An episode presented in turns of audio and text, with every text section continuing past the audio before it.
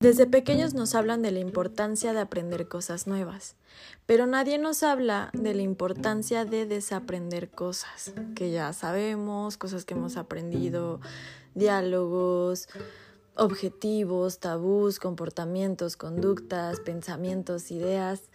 Y creo que a veces es igual de importante el desaprender que aprender. Y de eso vamos a hablar el día de hoy. Bienvenidos a Camino a la Edad Media y espero que les encante el último episodio del 2021. Les deseo lo mejor del mundo, mucha reflexión sobre todo porque este año para mí definitivamente fue un año de muchísima reflexión y me atrevo a decir que más que de aprendizaje, de desaprendizaje. Aprendí a romper con muchas cadenas y de eso quiero hablarles el día de hoy. Espero que lo disfruten.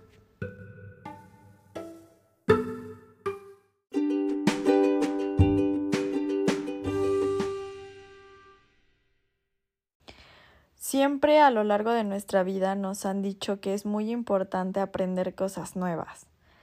Y todo desde que entramos a la escuela y desde que nacemos es aprender, aprender, aprender, aprender, aprender, aprender, aprender a caminar, aprender a hablar, aprender a decir las cosas, aprender a sumar, aprender historia, aprender matemáticas, aprender una carrera, aprender a socializar, aprender, aprender, aprender. Todo el tiempo es aprender. Pero esta vez yo quiero hablarles de algo que es totalmente lo contrario a aprender, que es desaprender.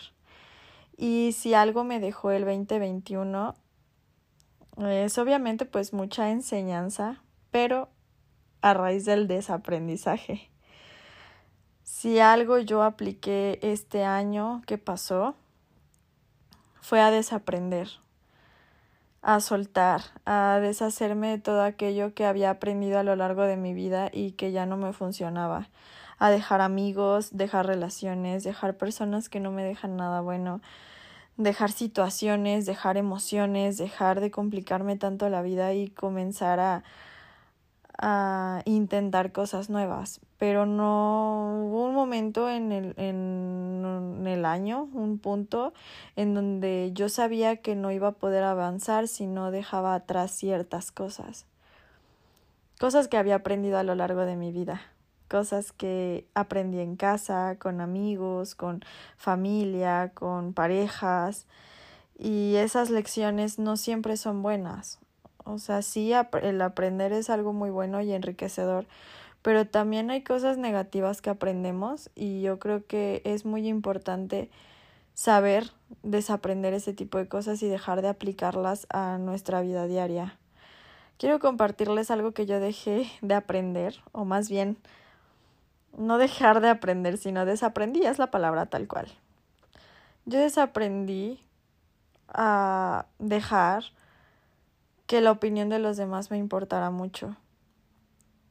Desaprendí el hecho de que la gente me dijera que estar sola estaba mal y de que hacer cosas sola estaba mal y que siempre necesitas de alguien para ir acompañada, ¿no? ya sea algo que tú quieras hacer y cómo te vas a arriesgar tú sola a hacerlo y cómo es que vas a seguir el camino de tu vida si no llevas a alguien de la mano y, y, hay una línea muy delgada entre el depender de una persona y tener un acompañante. Entonces yo sabía que el no estar sola y el tener una compañía era pues depender de alguien, ¿no? Emocionalmente y que a fuerza necesitamos algo en especial nosotras las mujeres necesitamos un hombre a nuestro lado como para ser más importantes o estar mejor valoradas desgraciadamente en muchas familias sigue siendo así y yo tuve que desaprender eso. Y en cuanto lo desaprendí, en cuanto solté esas ideas y en cuanto yo solita empecé a darme cuenta de que por mí misma valía muchísimo más y que no importaba mi mi estado civil ni tampoco importaba la persona que estuviera conmigo, yo misma iba a poder llegar a donde yo quisiera. Y entonces una vez que empecé a trabajar en eso y empecé a soltar a todas esas personas que creían que, que pues no lo iba a lograr o que eres como un salvavidas flotando en el agua y que a fuerza necesitas de alguien que te jale y que te impulse, pues solté eso y empecé a lograr cosas grandes. Creo que la cosa más grande que he hecho en mi vida por mí misma, completamente sola, ha sido la que más me ha hecho feliz y es subir montañas. Comencé a subir montañas hace apenas unos tres meses, más o menos, dos meses y medio, algo así, como dos meses. Ya lo tenía planeado y era una actividad que yo siempre había querido hacer, pero no conocía a nadie que lo hiciera y siempre cuando pues lo platicaba o lo ponía sobre la mesa, me decían es que estás loca, es un deporte súper peligroso y tú eres mujer y cómo te vas a ir sola y etcétera, etcétera, etcétera y no conoces a nadie y no tienes ni idea y solamente era una actividad que veía en películas y en la tele y yo pues tenía ganas de saber qué se sentía, ¿no? O de, de sentir esa sensación. Y si ver en la tele esos paisajes y esa imponencia te impacta, pues yo quería verlo como en la vida real. Entonces, pues, un día vi una película que se llama El Ascenso, es francesa, y me encantó no nada más la trama, sino el hecho de que una persona sea capaz de subir una montaña por cualquier razón, ¿no? En, en su caso era una razón emocional, sentimental por conquistar a una chica, pero yo quería que fuera algo mío, o sea, yo quería conquistarme a mí misma y saber que, que lo iba a hacer por, al, por alguien, ¿no? Y, y ese alguien era yo. Entonces, pues, me metí a Facebook, como lo escucharon en el episodio anterior de Sueños de Nailot y también en el podcast que hice con B Mountain de mi primera vez en la montaña, pues ahí lo, lo cuento y lo repito ahorita. Este, pues me metí a Facebook, me metí a investigar, me metí a un buen de grupos para eh, saber cómo podía empezar a hacerlo y encontré a B Mountain, una super empresa que se dedica a cumplir ese tipo de sueños y llevarte a la montaña y enseñarte lo que necesitas para hacer un montañismo responsable y ser realmente un montañista, porque hay muchos pseudo montañistas que no lo son, pero bueno, ese es otro tema. Y este, y entonces pues yo solita agarré mi mochila. Obviamente pues pedí informes, me dijeron necesitas esto, esto, esto, esto, esto, me dieron mi lista de útiles. Lo adquirí y un día antes pues no podía dormir porque estaba súper nerviosa, no sabía lo que me iba a enfrentar y pues son muchísimas emociones encontradas porque pues es el miedo de que no sabes qué va a pasar de la actividad. Iba completamente sola, no conocía a nadie, a nadie, o sea, este, obviamente ya me había asegurado de que fuera una, una empresa confiable y que fuera segura para pues no dañar mi integridad y pues porque actualmente las mujeres corremos mucho peligro. Bueno, siempre lo hemos corrido, pero pues ahora es un poquito más público el asunto y da más miedo, ¿no? Entonces, pues me aseguré de que, que estuviera yo segura ahí y pues me aventé, me aventé yo solita. Es una actividad que yo he, he hecho en estos meses y no he dejado de hacer, se ha vuelto algo súper adictivo para mí sigo subiendo montañas y mi meta es subir pues las más que pueda de México y seguir, ¿no? No por cuestión de ego, sino porque el estar ahí me hace sentir que logré conquistarme a mí misma y, y, es un reto mental y es un reto emocional y es un reto físico y todo en conjunción de verdad hace que te maravilles y te impactes de lo que eres capaz de hacer tú mismo, ¿no? Con tu cuerpo, con tu mente y con la naturaleza. La verdad es que es una actividad de la cual estoy completamente enamorada y creo que también por eso he descuidado un poquito este lado del podcast. Pero no había encontrado palabras exactas y sigo sin encontrarlas como para explicarles lo maravilloso que es trabajar en uno mismo y lograr romper nuestros propios límites y para no perder el hilo del tema central, creo que muchas de nosotras las mujeres vivimos, sobre todo en esta edad, ¿no? En el camino a la edad media, en, en el camino a la madurez, estamos aplicando como todas las lecciones que hemos aprendido a lo largo de nuestra vida.